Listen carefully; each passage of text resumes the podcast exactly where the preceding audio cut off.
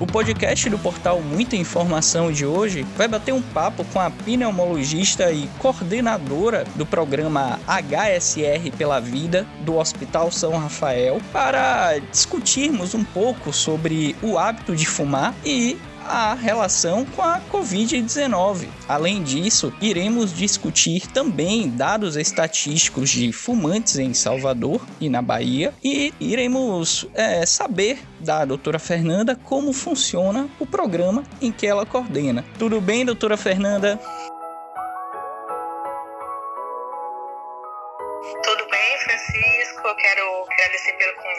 Pela essa oportunidade de falar sobre esse tema tão importante, né, tão relevante, que é a cessação do tabagismo. Por ser um agente infeccioso que atinge sobretudo o sistema respiratório, o novo coronavírus representa quais riscos adicionais aos tabagistas? Então, esse é um tema super importante. Eu acho que a primeira coisa que a gente precisa lembrar, é, falando aqui sobre o risco de maior contágio, é que os tabagistas levam a mão, a boca, né, com muito mais frequência. Então, isso é uma coisa que está relacionado com maior risco de contágio pela doença. Lembrar não só do cigarro, mas também do narguilé, por exemplo, que é um hábito que é, tabágico, onde, onde o dispositivo, né, que é inalado, inclusive compartilhado entre as pessoas. Então, isso é um, um uso de alto risco para contaminação, assim como o cigarro eletrônico também, que eventualmente pode ser compartilhado. É, esse é um lado.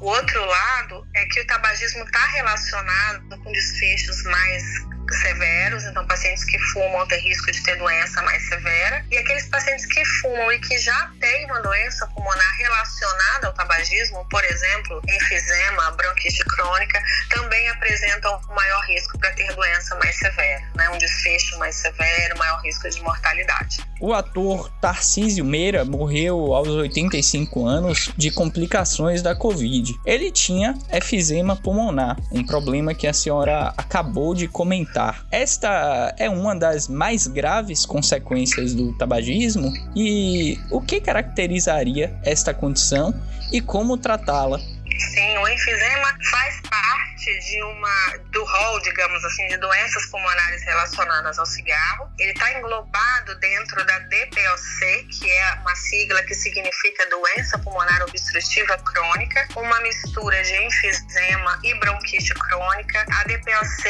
ela é muito, muito relacionada ao tabagismo, mas existem outras doenças também, como por exemplo nos pacientes que têm asma e fumam, isso está muito relacionado a um pior controle da doença. É, existe o câncer de pulmão, que também é muito relacionado ao tabagismo, quase 85 a 90% dos casos de câncer de pulmão acontecem em tabagistas. Outras doenças menos comuns, que são chamadas doenças tabaco relacionadas, no rol, por exemplo, entre as fibroses pulmonares e algumas doenças císticas. Então, existem várias doenças pulmonares, mas não apenas elas. O tabagismo está relacionado a doenças cardiovasculares, a outras neoplasias, como neoplasias de boca, de cabeça e pescoço, traqueia, é, neoplasias menos relacionadas que as pessoas podem imaginar que não tem relação com o tabagismo, mas tem, como câncer de bexiga. É, então, assim, são inúmeras doenças que estão relacionadas ao hábito tabágico. Ao longo das últimas décadas, em função, sobretudo, de campanhas massificadas de combate ao tabagismo, houve uma queda acentuada no número de fumantes no Brasil. Qual o panorama atual da Bahia e a senhora teria dados atualizados daqui de Salvador e do estado? A gente tem no Brasil, como você falou, ao longo do tempo, graças a Deus, vendo o tabagismo reduzir. A gente pode dizer que temos hoje em torno de 10% da população brasileira de adultos hoje fuma. E a Bahia é um dos estados com menor índice de tabagismo, que vai estar em torno de 4% na Bahia como um todo. Salvador é uma capital onde se fuma pouco comparado, por exemplo, com capitais do sul do país. Então, isso é um, é um dado importante e é fruto do trabalho desenvolvido ao longo do tempo pelo Ministério da Saúde é, no Brasil, todas as campanhas e as leis também, né, que têm atuado fortemente aí contra, contra o tabagismo. Há algum tempo, os jovens eram alvos preferenciais de propagandas da indústria do tabaco que retratavam o hábito de fumar como chique, charmoso, glamouroso, uma imagem é, talvez até muito reforçada pelos antigos filmes hollywoodianos. Hoje, este cenário mudou, mas os jovens é, continuam suscetíveis à experimentação do cigarro? Sim, é, e, o, e, a indústria do tabaco ela se reinventa. Essa reinvenção vem através dos dispositivos eletrônicos, que passam uma imagem de modernidade, algo que tenta trazer né, esse glamour ou uma sofisticação para o ato de fumar em relação ao, ao cigarro convencional é, e acaba sendo uma moda, um modismo que vem crescendo entre jovens e adolescentes, assim como o narguilé também. Mas é importante dizer para os mais jovens que isso são apenas diferentes formas de fumar, com os mesmos malefícios que o cigarro convencional tem, né, já que esses dispositivos têm nicotina, os dispositivos eletrônicos têm uma alta carga de nicotina nicotina, então o desenvolvimento de dependência também acontece. E a gente sabe que eles não são apenas nicotina, existem tantas outras substâncias ali que também estão relacionadas a doenças pulmonares, inclusive câncer de pulmão também. Então é um hábito que tem virado moda e a gente tem se preocupado com isso. As campanhas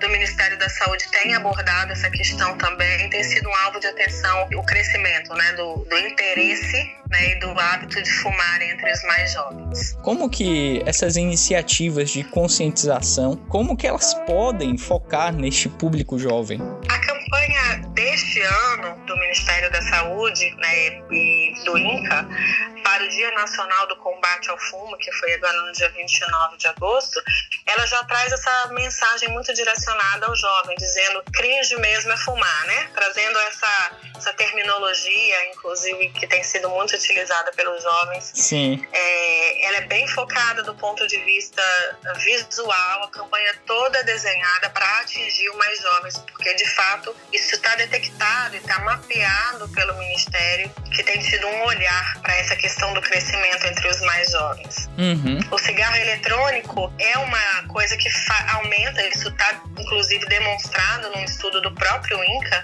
que ele aumenta a chance desse jovem ou desse adolescente de migrar para o cigarro convencional. Então não é uma coisa mais inocente, não é uma coisa de menos risco que o cigarro convencional.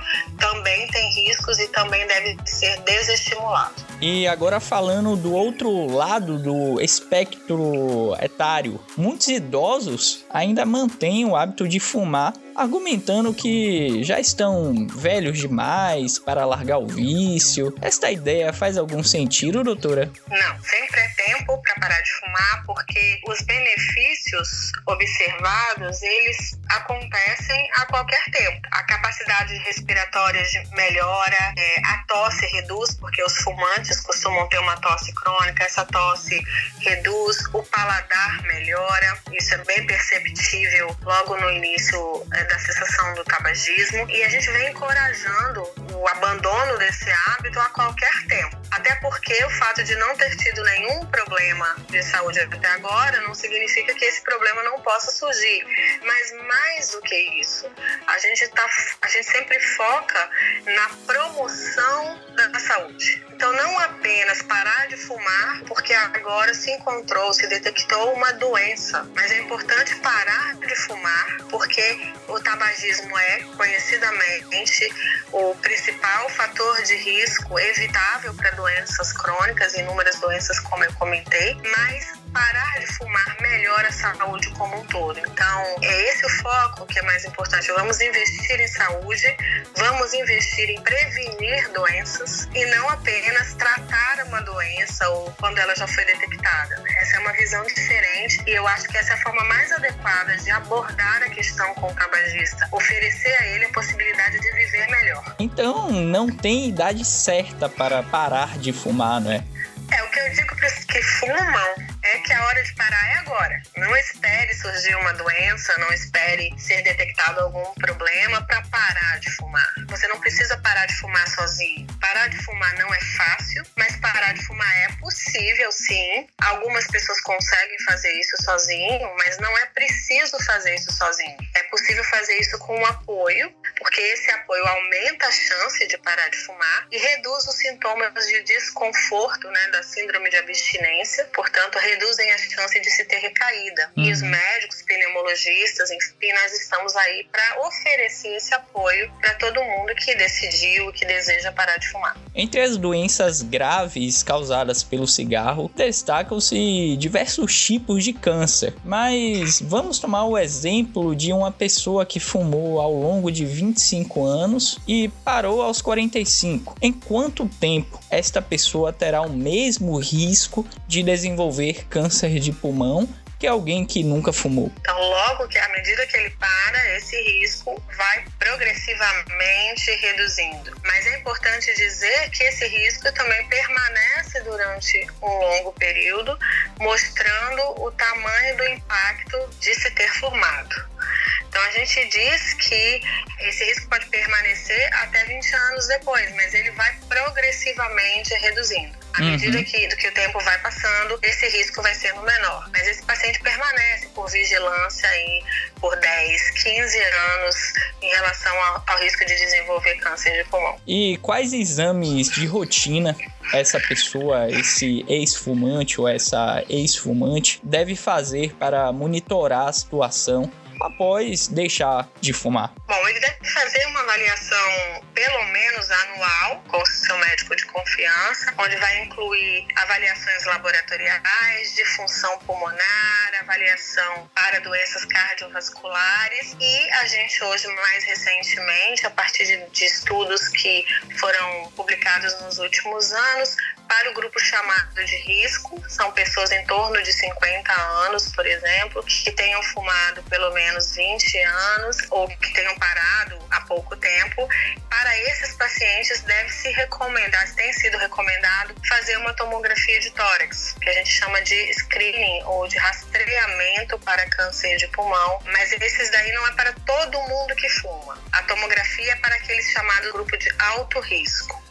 Então, nos últimos anos, baseado em alguns trabalhos que foram publicados, tem sido recomendado para os pacientes considerados de alto risco a realização de tomografia de tórax é uma tomografia de tórax sem contraste, com baixa dose de radiação, para rastreamento de câncer de pulmão. Os critérios para esse rastreamento são variáveis nesses estudos, mas a gente poderia dizer que pessoas com idade por volta dos 50 anos, isso varia um pouco de 50 a 55 nos estudos, mas que é, sejam fumantes atuais ou ex-tabagistas há 15 anos, que tenham um histórico de tabagismo de pelo menos um maço por dia nos últimos 30 anos devem se submeter a essa avaliação para rastreamento de câncer de pulmão, já que é, o câncer de pulmão, em estágios precoces, pode não ter nenhum sintoma. Ele pode ser completamente assintomático, então não vai ter tosse, não vai ter dor torácica, nem falta de ar, e muitas vezes não é detectado numa radiografia de tórax. Daí a importância de se fazer tomografia nesse grupo. Pessoas com comorbidade comorbidades jovens, né? Mesmo com 30 anos, com 25 anos, que aí comorbidades como, por exemplo, diabetes tipo 1 ou obesidade também devem se atentar a este exame? Não, a tomografia ela não se mostrou benéfica para todo o público que fuma. Ela se mostrou benéfica para este grupo considerado de maior risco para o desenvolvimento de câncer de pulmão. Então a gente hoje considera esses critérios comentados para incluir o paciente neste rastreamento. No entanto, todo paciente que fuma deve fazer uma avaliação periódica com o seu médico. Por quê? Existem outros critérios que eventualmente podem ser considerados. Exemplo, alguém que ainda que não tem esses critérios clássicos que eu comentei, mas que tem uma história de câncer de pulmão na família, uhum. né, merece uma atenção maior. Para aqueles que têm históricos de diferentes cânceres na família, ainda que não só de pulmão, mas uma história oncológica é, é familiar, alguém teve um câncer de mama, o outro tio teve um câncer de pulmão, o outro teve um câncer de estômago. Esse é um indivíduo que tem um contexto que também merece atenção. E algumas pessoas que têm exposição ocupacional a alguns produtos, né, é, que aí a gente também tem maior atenção para vigilância em relação ao câncer de pulmão, uhum. como sílica, asbesto, enfim. Diversos pneumologistas descrevem a nicotina, que é a substância viciante que está presente na composição do cigarro, como um poderoso ansiolítico. Que conselhos a senhora daria a alguém que usa conscientemente o tabagismo como um remédio para a ansiedade? Sim, o, o cigarro ele é muito utilizado como uma válvula de escape né, para o estresse, para a ansiedade. Nesse momento de pandemia, com confinamento, com todo o estresse vivido, é, muitas pessoas passaram a fumar mais por conta disso. Mas a nicotina, ela carrega consigo, ali na hora que o indivíduo está fumando, muitas outras substâncias relacionadas a diversos problemas. Então, ao usar o cigarro como válvula de escape para ansiedade ou estresse, é importante o indivíduo considerar o quanto de malefício ele está ganhando nesse processo. E que uhum. existem outras formas melhores de se lidar com o estresse e com a ansiedade, entre elas a prática regular de exercícios físicos, por exemplo, né? Uhum. Meditação, enfim, outros processos que incluem hábitos muito mais saudáveis, hábitos na verdade saudáveis, né? E hábitos que podem estar relacionados com uma melhora da saúde global, diferentemente aqui, claro, do, do hábito de fumar. Sabemos que há medicamentos muito eficientes para combater o tabagismo, mas apenas eles seriam suficientes para a pessoa parar de fumar? Essa pergunta é muito interessante, Francisco, porque quando as pessoas chegam pra gente querendo parar de fumar, elas têm a ideia de que vão receber um remedinho mágico, a pílula mágica, e que aquilo vai ser responsável pelo sucesso, né, por se alcançar o objetivo daquele tratamento. E, na verdade, é, o tratamento do tabagismo ele começa com a decisão de parar de fumar, com a escolha de parar de fumar. Esse é o ponto principal. Se essa decisão, essa escolha não está firmemente tomada, nenhum tratamento aí vai alcançar esse objetivo. Então, a primeira e principal de, é, coisa aqui é decidir parar de fumar, escolher parar de fumar. A seguir, a gente entra com medidas comportamentais, ou TCC, uma terapia cognitivo-comportamental, que é relacionada a mudar, ela tem como objetivo mudar a forma como o indivíduo se relaciona com o cigarro. Mudar a ideia de que o cigarro é um amigo, de que o cigarro é um companheiro, de que o cigarro alivia o estresse, né? Mudar também os hábitos de vida que estão relacionados com espartar tabagismo. O tratamento envolve isso. O indivíduo precisa compreender por que, que ele fuma, mesmo sabendo dos malefícios, por que, que ele deseja, por exemplo, continuar a fumar, mesmo sabendo dos malefícios.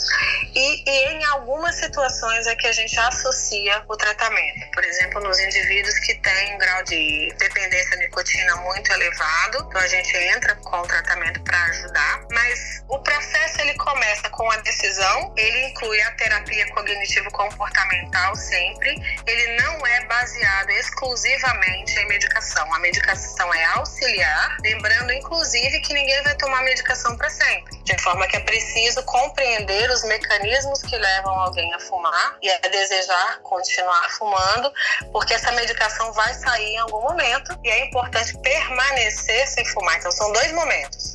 O momento um é parar e O momento seguinte é continuar sem fumar, que esse também é um processo que a gente acompanha. O risco de recair reduz, reduz mesmo depois de um ano de cessação do tabagismo. Então, durante todo esse período, o indivíduo precisa ser acompanhado para a gente tentar evitar essa recaída. Por fim, doutora, eu peço que a senhora explique como funciona o programa HSR pela Vida e quais as abordagens utilizadas pelo grupo, além de quais os resultados que coleciona até agora. O HSR pela Vida é um programa recentemente lançado pelo Hospital São Rafael, que tem por objetivo ajudar todos aqueles que decidiram, que escolheram parar de fumar e que precisam desse apoio. Ele é focado também na promoção de hábitos saudáveis e na prevenção de doenças, todas essas doenças que eu comentei, que estão relacionadas ao tabagismo. Quem deseja parar de fumar pode ir através do call center do Hospital São Rafael solicitar essa avaliação com um dos pneumologistas que fazem parte desse programa. Esse pneumologista vai fazer toda uma avaliação da história dessa pessoa, há quanto tempo ela fuma, por que, que ela fuma, vai identificar gatilhos, vai identificar quais são as dificuldades, vai oferecer esse atendimento, essa terapia cognitivo-comportamental. Essa avaliação também tem por por objetivo identificar quem vai precisar de medicação e qual é a melhor medicação para cada pessoa. E vai fazer uma, alguns exames laboratoriais, exames de tomografia quando indicado, avaliação cardiovascular, a pesquisa para ver se tem alguma doença relacionada ao tabagismo e inclui também avaliação com psicólogo, avaliação nutricional, porque uma das coisas que acontece muito quando se para de fumar é ganhar peso. Uhum. Então a gente precisa fazer uma orientação em relação à nutrição e acompanhar essa questão do peso para evitar também um ganho poderal muito excessivo. E o podcast do portal Muita Informação fica por aqui. Muito obrigado, doutora Fernanda. Eu que agradeço, foi muito, muito legal, muito importante esse bate-papo. E deixo aqui aberta a porta, claro, do HSR pela Vida, oferecendo esse apoio, oferecendo o nosso acolhimento e nosso programa para todos aqueles que hoje e sempre ou a qualquer momento decidem escolhem parar de fumar. Obrigada. E um agradecimento especial para você, ouvinte do portal Muita Informação. Até uma próxima. Siga a gente nas nossas redes sociais e até o próximo podcast.